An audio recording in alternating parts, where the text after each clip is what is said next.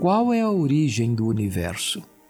Alguns evolucionistas dizem que o universo surgiu espontaneamente, mas sabemos que o universo é composto de matéria e energia e governado por leis.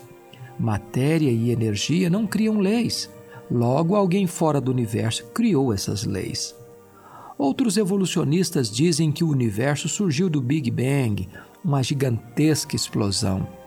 Mas será que a desordem produz ordem? Será que o caos produz o cosmos? Seria mais fácil acreditar que um bilhão de letras jogadas ao ar caíssem na forma de uma enciclopédia. O universo foi criado.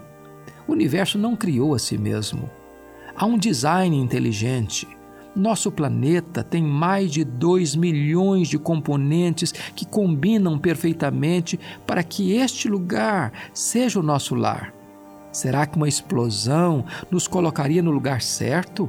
Precisaríamos mais fé para crer na evolução do que aceitar que no princípio criou Deus os céus e a terra.